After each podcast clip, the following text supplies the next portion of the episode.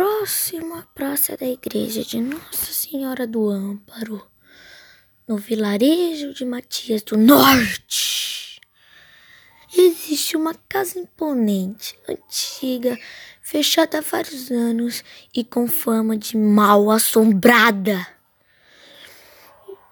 Na cidade dizem que nela mora uma alma penada que vaga pelos cômodos vazios e empoeirados do casarão.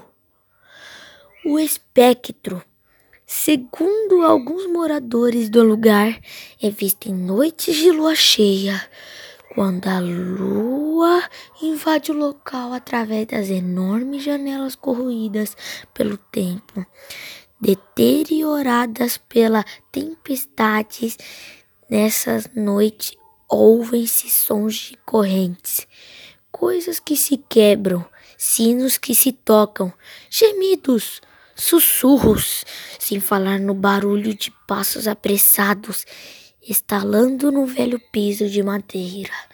Numa cavidade no alto da fachada, há uma silhueta disforme que faz lembrar os mais antigos moradores de Matias do Norte, a primeira dona do casarão, falecida misteriosamente há mais de meio século.